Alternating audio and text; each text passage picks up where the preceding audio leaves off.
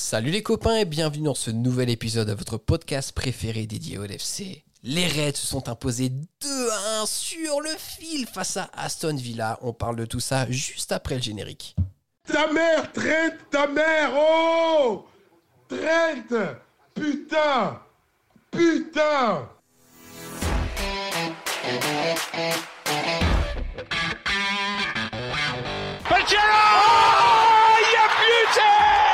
And it goes towards Lovren. Oh, he's done it! Call it, take it quickly, Origi!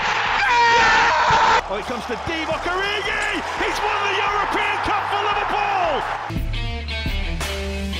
Bonjour à toute la francophonie qui s'intéresse de près ou de loin au Liverpool Football Club et bienvenue dans ce nouvel épisode de Copains, votre podcast des champions d'Angleterre. Aujourd'hui au programme, on revient sur la victoire des Reds. Ah, vraiment au dernier instant, de buts à 1 face à Aston Villa. Pour parler de tout ça avec moi aujourd'hui, j'ai deux copains. Comme à l'accoutumée, le premier copain est une copine et c'est Audrey. Salut Audrey, comment ça va? Bravo, t'as bien, t'as bien, euh, comment dire, repris ta, ta, ta phrase d'intro pour J'ai moi. retenu la leçon de grammaire de la part d'Alexandre. Alexandre, on t'embrasse bien sûr si tu écoutes ce podcast et on t'emmerde en même temps. Le deuxième copain du soir, la caution sagesse du podcast, bien entendu, c'est notre ami Just. Salut Just, comment ça va? Ça va bien, mais j'allais reproduire les 14 minutes de silence euh, du début du match, mais je pense que ça va être vraiment très très chiant. Donc, eh ben, je, vais, je vais quand même. Euh, merci, euh, merci encore à, à vous de m'inviter.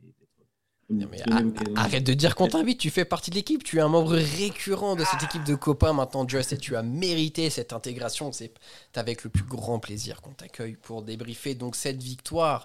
Encore une fois, deux buts à un, peut-être inespéré, on va revenir là-dessus, des Reds face à Aston Villa. Audrey, voilà, tu sais que je te donne la parole en premier parce que peut-être tu es la personne la plus éclairée de cette équipe de copains avec le plus de recul. Qu'est-ce que tu as pensé de ce match des Reds euh, cet après-midi face à, face à Aston Villa à Anfield? La plus éclairée, je suis pas sûre, et je pense que Jacques et, et Alex, s'ils nous écoutent, euh, voudront me contredire peut-être un peu sur ce podcast. Ils En savaient tout qu'à être là. euh, qu'est-ce qu'il a dit? Ils avaient qu'à être présents ce soir dans ce podcast. Ce soir, Les absents ont toujours tort. Exactement. Exactement. Euh, non, sincèrement, je sais pas si ce but en fin de match va pas un peu, comment dire, nous, nous rapporter un peu d'euphorie et enlever un petit peu de, de rancœur sur cette, euh, sur cette performance dans son ensemble. Euh, ça a été poussif, un match, euh, enfin un but à la 92e, c'est- ça veut dire ce que ça veut dire pour aller chercher les trois points. Peut-être que que c'est ce qu'on avait besoin, tout simplement, pour, euh, pour pouvoir repartir un peu de l'avant. J'ai souvent euh, relevé le manque de caractère de cette équipe. Et là, le, fait de voir que, l'équipe est allée jusqu'au bout, chercher cette victoire, ces trois points qui sont ultra importants dans, notre course à l'Europe et à la Champions League, euh, ça va faire du bien, je pense, et j'espère. Après, voilà, dans le, contenu, euh, moi, j'ai été très déçue de certaines performances individuelles.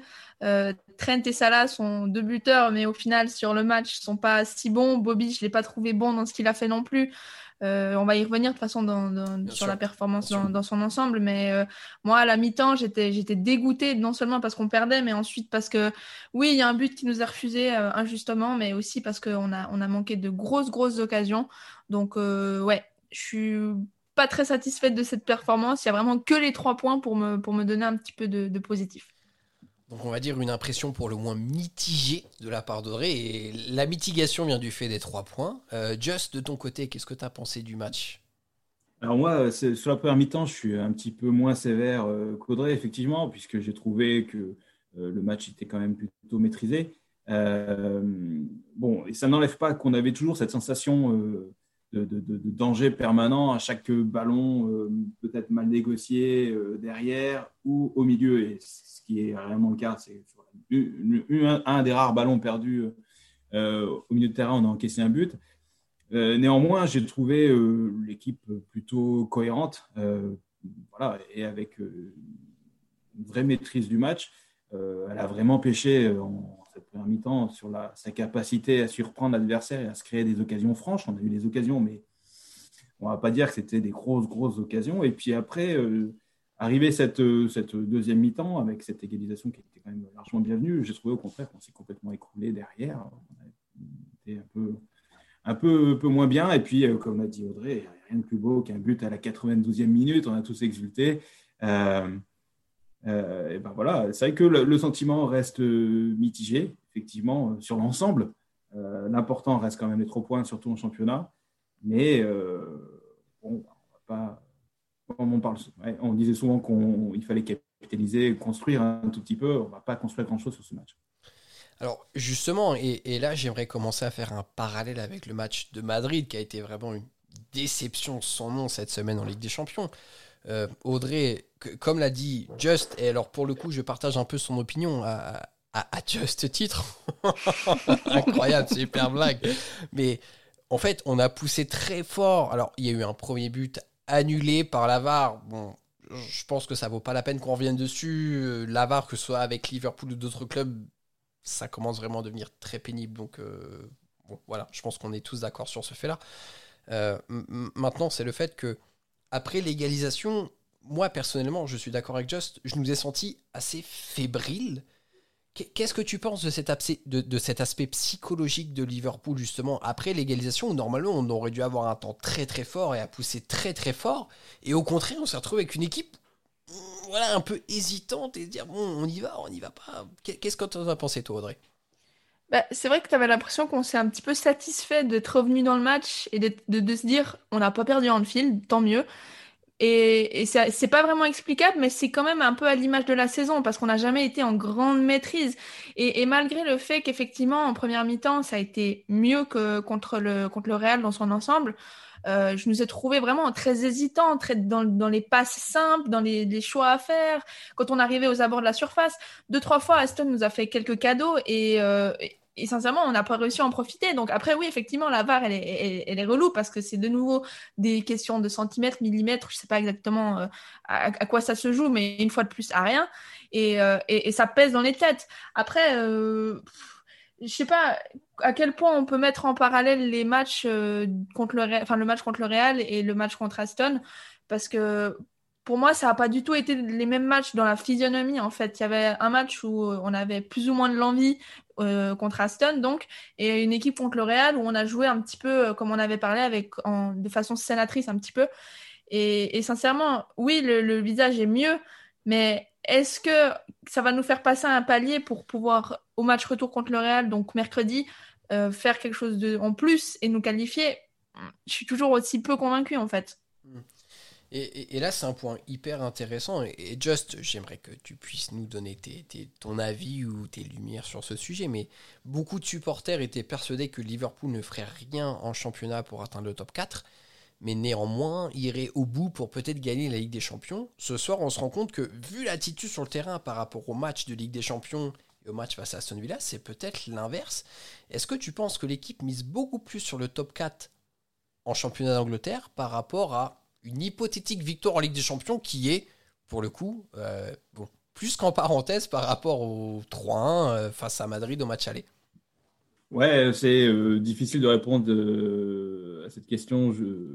Sans être un peu plus proche d'eux. C'est vrai que l'attitude des joueurs contre Madrid est une vraie source d'interrogation et c'est quand même l'une des rares fois. Alors, on ne sait pas trop comment l'attribuer au coaching, à la motivation et puis aussi à la qualité de l'adversaire. Et aujourd'hui, effectivement, ils se sont présentés avec la volonté de, face une équipe relativement athlétique, hein, à ce niveau-là, ils avaient la vraie volonté de s'imposer dans ce match-là. Euh, d'avoir un jeu peut-être un peu plus direct. Euh, moi, j'ai beaucoup apprécié euh, l'apport de Milner, surtout sur la première mi-temps, tant qu'il avait encore des, bonnes jambes. Et du coup, pour la qualification en Ligue des Champions, j'ai du mal à dire. Ils ont préféré celle-ci plutôt que l'autre. Je pense qu'en plus, ce n'est pas la mentalité de Klopp et je ne pense pas que ce soit la mentalité des joueurs de Liverpool. Je pense qu'ils ont joué du mieux qu'ils pouvaient sur les, sur les deux tableaux. néanmoins, je rebondis sur ce que disait Audrey, la tête n'y est pas. On a du mal à sentir une équipe complètement libérée. Euh, elle est extrêmement, euh, euh, comment dire, facilement prévisible.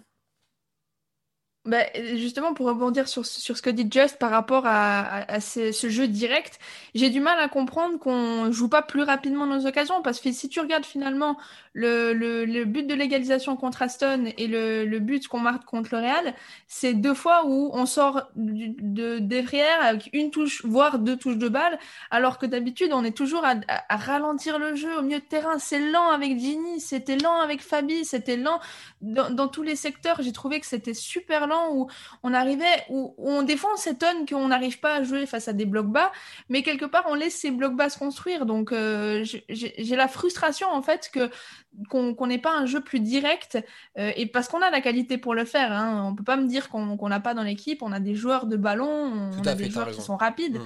Donc, euh, donc voilà, moi je pense qu'on gagnerait à jouer plus directement. Jazz, tu vas ajouter quelque chose à ce que vient de dire Audrey? Oui, euh, exactement le même constat, c'est-à-dire qu'on est devenu une équipe extrêmement euh, prévisible. Euh, on a beaucoup de mal à mettre les défenses adverses hors de position. En fait, on a l'impression que dès qu'on attaque, les, lignes sont déjà prêtes, en fait, déjà prêtes en face, déjà alignées, déjà voilà, jamais complètement perdues. Et c'est vraiment une vraie différence par rapport au Liverpool de, de, de, club des deux dernières saisons où on était capable d'avoir les deux types d'attaques, les attaques rapides. On parlait beaucoup de jeux de transition, c'est fini. Qui parle de jeux de transition aujourd'hui pour Liverpool? Il n'y en a plus. Alors, j'aimerais dire sur les médias euh, grandes antennes, on a encore parlé de Gegenpressing euh, de 2017. Donc, si tu veux, euh, voilà, et je pense que ça, ça vous fera sourire tous, très chers auditeurs, parce qu'on sait très bien que le Gegenpressing de 2017, ben, il est mort depuis à peu près 2019. Donc, on sait très bien que c'est quelque chose d'obsolète aujourd'hui quand on vient parler du LFC. Mais tout à fait, aujourd'hui, il y a encore nouvelle révolution qui vient s'installer. Et je pense pour notre plus grand malheur, parce que c'est pas une révolution qui vient dans le bon sens du jeu qu'on aimerait prôner et toujours avoir en termes de domination par, rapport à, nos adversaires. Donc euh, euh, aujourd'hui, bon, c'est clair que la, physionomie du match, Audrey, j'aimerais que tu nous donnes ton avis, c'est quelque chose de peut-être très déceptif, mais au final, et peut-être en parallèle avec certains matchs de la saison passée, on a réussi à décrocher les trois points à la dernière minute. Et c'est quelque chose d'inespéré par rapport à ce qu'on pouvait s'attendre en fait en termes de résultats. Sincèrement, hein, euh, quand la, mi-temps reprend et que je nous vois toujours jouer à la baballe, ne pas vraiment tenter, euh, je me dis, la seule raison de pourquoi je regarde le match, je continue de regarder le match, c'est parce que je dois participer au podcast. Et c'est grave d'en arriver à ne plus avoir les bonnes raisons de pourquoi je regarde un match, en fait. Et c'est terriblement décevant. Et, et finalement, euh, moi, ma lueur d'espoir, c'est bête à dire, hein, mais elle arrive à la 86e quand je vois euh, qui est en train de se préparer à, et à entrer. Quoi. Donc, euh, j'arrive pas à, m'expliquer en fait le pourquoi du comment on est aussi. Je pense que c'est clairement un manque de confiance. En fait, tout simplement, on trouve pas les solutions. On n'a pas l'impression non plus que Klopp a envie de risquer des choses qui pourraient nous jouer des mauvais tours en retour. Et, et, voilà, après, moi, enfin quand je vois que Klopp attend la 86e pour faire entrer un joueur comme Shakiri, je me dis, mais merde, tu veux qu'il apporte quoi en, 5 minutes, quoi? Donc, euh, j'avais un peu les boules et au final, il est quand même présent sur l'action qui amène le but. Il fait une super passe pour Thiago, qui Thiago manque de réussite. Vraiment, Martinez sort un arrêt sorti de nulle part. Et derrière, on a de la chance que l'équipe suit bien, Trent suit bien et, nous sauve, quoi. Just, j'aimerais que tu nous donnes ton avis justement sur ce que Audrey vient de dire. Euh, cette fin de match, pour toi, par rapport à la physionomie, ce que tu as pu voir, est-ce qu'elle est totalement inespérée ou est-ce que c'est peut-être une suite logique par rapport à une hypothétique domination qu'on a pu avoir? Alors, euh, moi, je trouve que pardon, le but de la victoire, aussi euh, jouissif est-il, euh, j'ai presque vécu ça comme un hold-up, à quel point les 20 dernières minutes m'ont vraiment fait vraiment mal au cœur, de l'avouer. moi, j'étais comme Audrey, j'ai vu le Shakiri euh, se préparait à la 86e. Il, ah, il va rentrer et puis, euh, et puis non. En fait, il recevait des consignes tactiques. Je me mais attends, le match est terminé. Euh, le mec, trois quarts d'heure de consignes tactiques pour 5 minutes de jeu. Faut arrêter, c'est bon. Et donc, du coup, il rentre. Effectivement, il fait une bonne rentrée. il, est, il est présent sur le but. et puis, j'ai bien aimé parce qu'on a manqué un petit peu de vis, on a manqué un peu d'envie de surprendre, on est tellement stéréotypé et on a retrouvé euh, Trent à un endroit où il n'avait absolument rien à faire. Et c'est peut-être là qu'il a marqué justement. Bon, il était certainement sur son bon pied et qu'il a mis une frappe absolument sublime, mais, euh, mais voilà, pour une fois, euh, on était là où personne ne nous attendait et c'est ce qui nous a fait certainement marquer le but de la victoire. Et après, ben, je me souviens d'une espèce de, d'un graffiti en Italie qui disait, comme si un, mec parlait à une femme, il était belle comme un but à la 90e. Et, ben, c'est le cas. voilà, c'est, c'est tout, tout le, toute la beauté du monde est dans, dans un but de la victoire à la dernière seconde.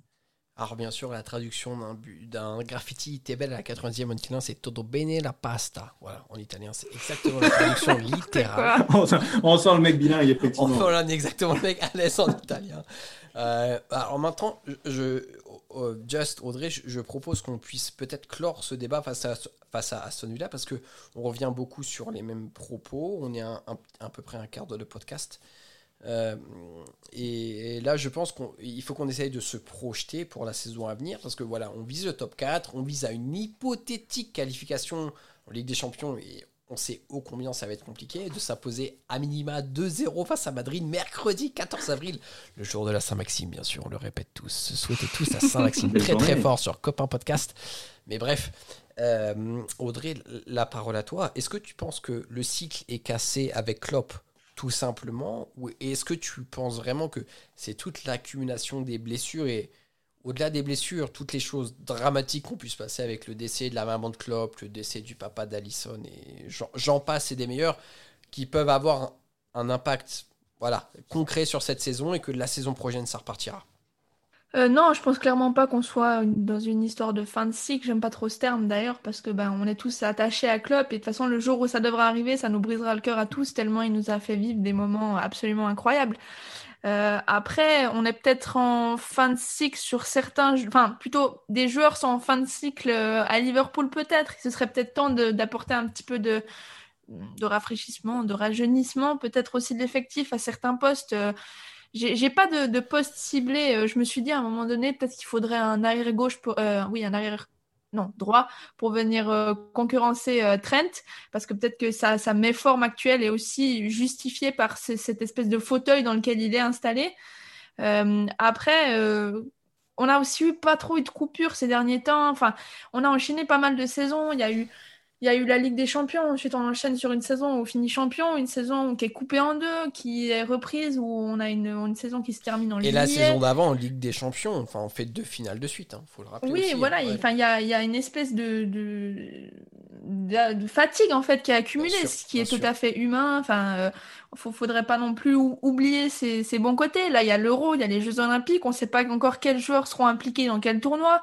Donc c'est un peu encore difficile de se projeter. Après, l'avantage, c'est que cette année, techniquement, et pour la majorité des joueurs, c'est qu'il y aura une vraie coupure et une vraie pré-saison. Euh, j'ai entendu beaucoup de, gens dire euh, il faut qu'on utilise les matchs actuels pour, euh, pour faire une pré-saison, en fait, préparer la saison prochaine. Moi, je suis pas d'accord parce qu'il y a encore des choses à jouer et, et dire on fait la pré-saison de la saison prochaine, c'est en fait dire qu'il n'y a plus rien à jouer, ce qui est faux actuellement puisqu'on est quand même engagé encore dans deux compétitions. Donc, ouais, je, je pense pas qu'on soit dans une fin de cycle. Je pense juste qu'il y a besoin d'un petit, renouvellement en fait à certains postes où, voilà, les, joueurs sont un peu fatigués. Je veux dire, euh, Mané, Firmino, Salah, c'est des joueurs sur lesquels on tire, même si Salah effectivement est une nouvelle fois avec des stats absolument incroyables. Euh, je ne sais pas s'il faudra peut-être changer de, schéma tactique, peut-être changer certains hommes. Euh, sincèrement, oui, il y aura besoin de changement, mais je ne crois pas qu'on soit arrivé à la fin de l'histoire de Klopp à Liverpool. Just, est-ce que tu es d'accord avec Audrey? Est-ce que Klopp a encore alors, deux ans avec Liverpool? Est-ce qu'on sait que son contrat court jusque 2024 et qu'il a ah non, trois ans? 2021-2024, chez moi ça fait trois. ouais, c'est vrai. Excusez-moi, je suis très pauvre en mathématiques, donc encore trois ans, deux à trois ans avec Liverpool, en tout cas jusqu'à la fin de son contrat.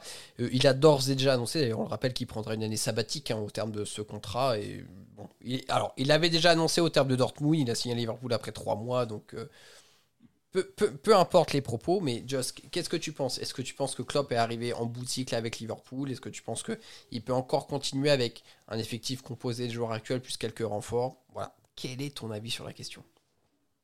Eh bien, mon, avis, c'est que euh, Klopp, il est euh, clairement euh, en difficulté cette année, hein, c'est une réalité. Et Audrey a donné plein d'éléments qui justifient une baisse de forme évidente. il y a aussi des blessures de trois défenseurs centraux, qui est quand même euh, vraiment inédit en termes de, de, circonstances. Notamment le meilleur défenseur central du monde, notamment, notamment. Ouais, ouais, surtout un qui, est, qui a rendu tous les autres meilleurs. euh, et, euh, mais au-delà de ça, il est quand même euh, aujourd'hui, euh, ce qui n'était pas le cas auparavant, il peut discuter. Et même nous, en tant que supporters, et même en tant que fan numéro un de Klopp, et tout le monde aime Klopp à Liverpool, on arrive à ne plus très bien comprendre certains de ses choix. On parlait encore du changement de Shaqiri à la 86e il y a quelques instants. néanmoins, vu ce qu'il a réussi à Liverpool, il a, je pense, gagné le droit à, repartir encore un peu, peut-être sur un, peut-être pas un deuxième cycle, mais sur une, voilà, il a le droit de l'année prochaine de relancer cette équipe-là. Tu lui donnes une marge d'erreur par rapport à cette saison concrètement. Ouais, je pense qu'il a eu le droit de se tromper, il a eu des circonstances aggravantes, mais je pense qu'il a, il a aussi, euh, voilà, je pense qu'on a encore, euh, a encore suffisamment de crédit et il a encore suffisamment le support de beaucoup de monde à Liverpool, des supporters et de son board pour pouvoir repartir l'année prochaine sereinement apporter quelque chose à cette équipe. Ouais. alors, pour, le coup, et je vais prendre la parole une des rares fois dans ce podcast, parce que je ne suis qu'un serviteur de plat, encore une fois, très chers auditeurs, mais personnellement, je suis assez d'accord avec Just sur, le fait que cette saison est catastrophique, en tout point. C'est-à-dire qu'on s'attendait à être champion d'Angleterre une deuxième fois, on se bat pour une place en Ligue des Champions, peut-être si on a de la chatte. Voilà, on en revient là. Euh, si tout se goupille bien, on, va y être. Et, et Klopp, clairement, est, pas inspiré en termes de coaching. Et je, le conçois tout à fait. Maintenant, aussi bien Audrey que Just, que moi, que les autres copains de copains podcast et que même vous qui peut-être êtes fan de LFC depuis 15, 20 ans, peu importe, on a vu beaucoup de périodes s'enchaîner. Klopp mérite le ce que j'aimerais après le bénéfice du doute euh, en, termes purement euh, voilà légal, politique ou, quoi que ce soit, mais cette saison, il y a eu des choix voilà, qui ont été compliqués. très récemment, on repense à Keita face à Madrid, où on s'est tous dit Putain, qu'est-ce qu'il fout là? Il sort avant l'habitant, et c'est très compliqué, d'accord. Mais avec le Covid, avec un handfield vide, avec voilà, les, les, blessures à répétition qu'on a pu avoir, je veux, veux pas lui chercher d'excuses parce que encore une fois, il, maîtrise très bien son sujet et beaucoup mieux que moi et mon analyse toute pétée que je suis en train de vous faire en ce moment. Mais je, veux dire, il nous a apporté tellement que je ne voudrais pas tirer un trait sur cette saison, à dire ok, tu as déconné cette saison, on veut plus de toi et tu peux plus rien nous apporter la saison prochaine. Je, pense que par les 4 ou 5 années passées, il nous a montré tellement souvent que il sait s'entourer de façon intelligente avec un staff intelligent, avec des joueurs intelligents, qu'il a une relation intelligente avec FSG. FSG, on rappelle qu'il y a rentré encore euh, des nouveaux actionnaires dans le capital, donc un pouvoir d'achat encore plus puissant pour les hein, pour euh, le mercato à venir cet été, si tout se goupille bien. Voilà, faut... je sais qu'on voit beaucoup de clop out en ce moment et, que c'est une période compliquée, mais ne tirons pas un trait trop vite sur lui. Audrey, je te laisse la parole sur ces paroles. Ce n'est pas un slam, ce n'est pas une déclaration d'amour, c'est juste une phrase perdue d'un homme totalement dans sa campagne. non, après, euh, moi je me pose une vraie question, c'est qu'est-ce qui se passera si les six premiers mois ou les quatre premiers mois de la saison prochaine sont à l'image de la saison qu'on vient de, vivre en fait? Mmh. C'est à quel point en fait où sont les limites de l'acceptable Parce qu'effectivement, euh, si on a une saison mauvaise pour quatre bonnes saisons, ça, ça se vaut. Enfin, je veux dire, on, est peut-être prêt à faire ce sacrifice, peut-être pas, parce que d'un club comme Liverpool, tu peux pas, tu peux pas attendre des cycles de quatre ans et une année creuse. Mais jusqu'où en fait on est prêt à attendre euh, quelque part l'échec? Je sais pas vous euh, Just donne-nous ton avis sur la question d'Audrey c'est hyper intéressant donne-nous ton avis Just ouais euh, je, pense que l'important finalement c'est la dynamique.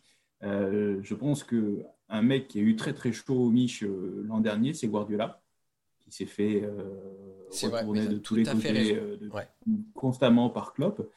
Euh, ils ont renouvelé sa confiance, ils l'ont prolongé alors que le début de championnat était pas très bon parce que si vous revenez euh, au mois de décembre 2020, euh, Liverpool est leader, Manchester City était début de saison, elle allait commencer à aller un petit peu mieux, mais elle avait raté son début de saison, hein, son mois de septembre était, raté.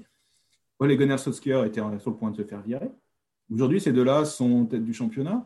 Euh, et je pense que, euh, mine de rien, la, dynamique est importante. Et euh, Guardiola, mine de rien, lors de cet été et sur la saison dernière, a renouvelé un petit peu son effectif, a modifié sa tactique. Il a donné l'image d'un gars qui quand même savait où est-ce qu'il allait aller. Et je pense que c'est là maintenant qu'on attend Klopp, en fait. Quel, comment il va rebondir? Son avenir est lié à ça, en fait.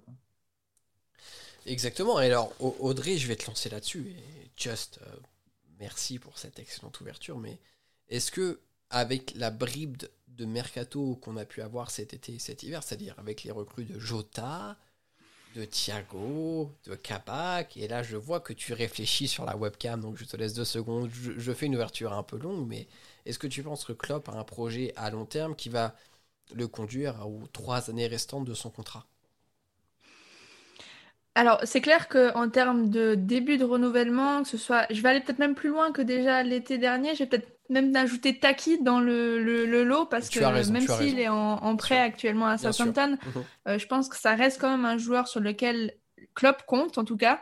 Et euh, donc voilà, je pense oui clairement qu'il y a déjà eu une volonté euh, de, de, pouvoir renouveler et peut-être potentiellement changer de système ou, ou de schéma, de, de, de, façon de jouer. Mais en fait aujourd'hui, on quasi la totalité de ce qui a été fait a été détruit en fait par l'absence de Van Dijk quelque part parce que euh, finalement on a dû bricoler en défense centrale en mettant Fabinho, ça a peut-être pas permis d'installer Thiago comme on l'aurait souhaité. Le, seul finalement qui, s'est installé véritablement à Liverpool, c'est Jota actuellement sur les joueurs qu'on a recrutés euh, euh, hors recrutement de, de, défenseurs en fait. Kabak c'est une exception un petit peu parce que si on n'avait pas eu ces blessures-là, on n'aurait peut-être pas été le chercher. Dans ce cas-là, on serait peut-être pas. Enfin, encore une fois, c'est des si et vous savez où on va avec des si, mais mais voilà, je pense que les plans ont été vachement compromis quand même par les blessures. Et euh, effectivement, et là je, reçois, je rejoins complètement Just. Va falloir voir comment Klopp va rebondir de cette saison, comme l'a fait euh, euh, Pep avant lui, Guardiola avant lui. Euh, et, voilà, euh, forcément, notre patience aura un jour des limites. C'est clair qu'actuellement, le jeu n'est pas le plus euh, incroyable depuis, j'ai envie de dire, depuis le restart. On sait que le jeu, c'est pas non plus flamboyant à Liverpool. Mais, mais voilà, effectivement, il va falloir retrouver une dynamique, relancer quelque chose de positif pour espérer après du beau. Just, je vais te poser une question finale qui sera la même question pour Audrey. Audrey, tu peux d'ores et déjà te préparer pour la question, mais est-ce que tu penses que au terme de la prochaine saison, normalement les supporters seront de retour à Anfield. Parce qu'en Angleterre, voilà, la vaccination va très vite et on peut espérer, nous-mêmes d'ailleurs, être au stade, hein, on espère vraiment. Est-ce que tu penses que ça va être un game changer pour Liverpool et qu'on va être vraiment un contender pour le titre la saison prochaine? Je pense que le Liverpool de Klopp est taillé pour aller euh, jouer le titre. Donc euh, oui, je pense que Liverpool, en tout cas, s'engagera dans la saison prochaine pour pour, pour, remporter le, championnat. Euh, est-ce que euh, les, fans seront un game changer, comme tu dis Oh là, je parle très très mal anglais. non, est-ce que. J'ai perdu mon accent? Je l'ai vécu en Angleterre, mais ça remonte à trop, trop, trop. mon accent. Game changer. Game changer. Game changer, mate. Game changer. ouais, euh, effectivement, moi je suis un converti, euh, je suis un converti euh, à Anfield et, je pense que oui, le, le, public apportera toujours quelque chose à cette équipe, sauf, sauf, et je me suis fait la réflexion aujourd'hui, avec une équipe aussi frustrante que l'a été Liverpool aujourd'hui, le public peut avoir un effet inverse sincèrement. C'est-à-dire si en cas d'impatience ou quoi que ce soit, ou de, de voilà, là il peut être extrêmement frustrant, par exemple. Et eh ben, euh, ça peut être aussi inhibant.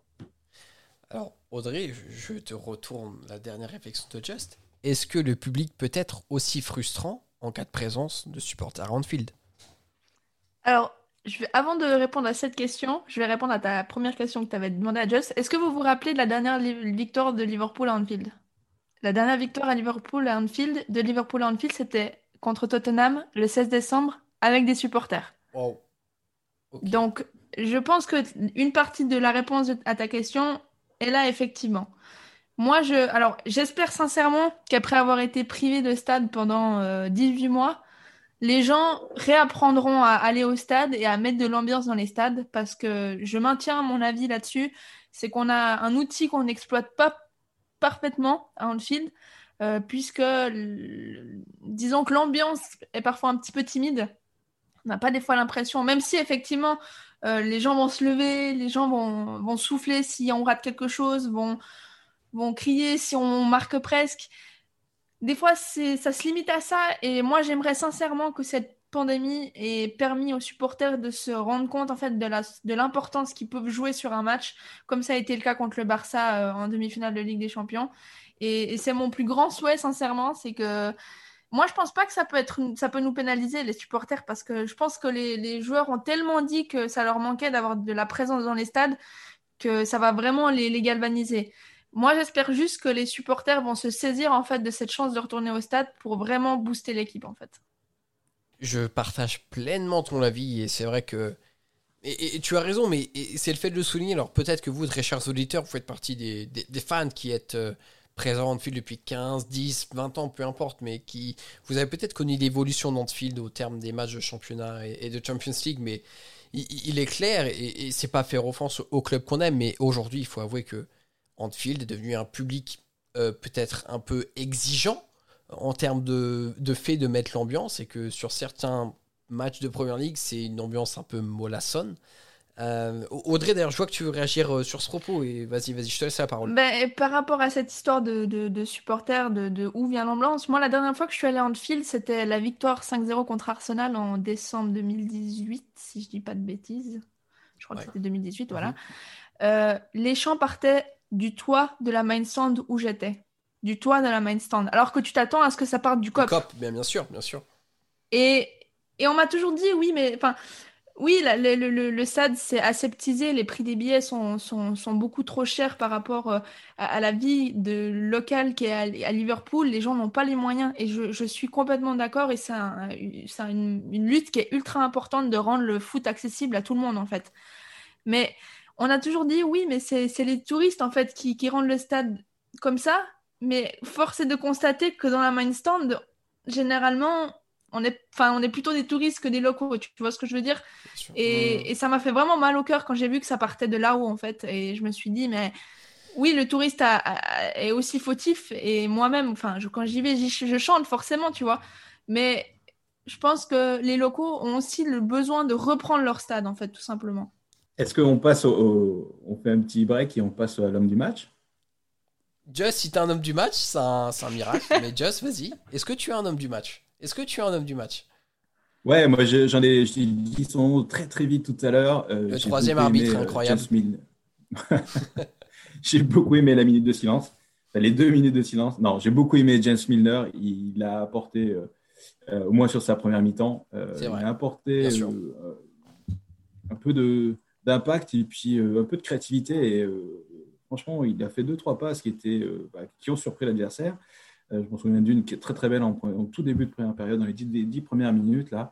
Et voilà, je pense que c'est un exemple. Et même si ce n'est pas forcément le meilleur joueur sur le terrain, je pense qu'il inspire aussi l'envie, cette abnégation et un petit peu ce caractère qui manque un petit peu aux autres. Et il, il transpire de tout ça. J'espère qu'il arrive à s'en inspirer.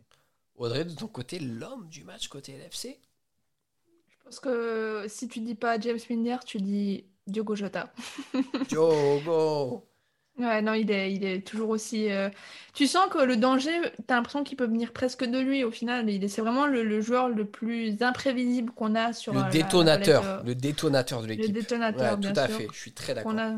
Qu'on a, sur euh, les joueurs offensifs. Euh, donc, donc voilà, moi je pense que pour l'ensemble de son œuvre, pas de, pas de but aujourd'hui, mais bon, il, a, il, a, il nous a régalé ces derniers temps, donc Diogo Jota.